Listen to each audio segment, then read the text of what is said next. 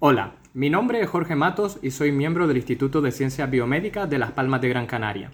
A través del siguiente diagrama podremos obtener un diagnóstico certero ante casos sospechosos de hidrofilariosis cardiopulmonar felina. Se debe tener en cuenta la forma de presentación, la cual puede ser a través de formas larvarias o a través de vermes adultos. Además, se debe valorar la utilidad de las diferentes técnicas diagnósticas.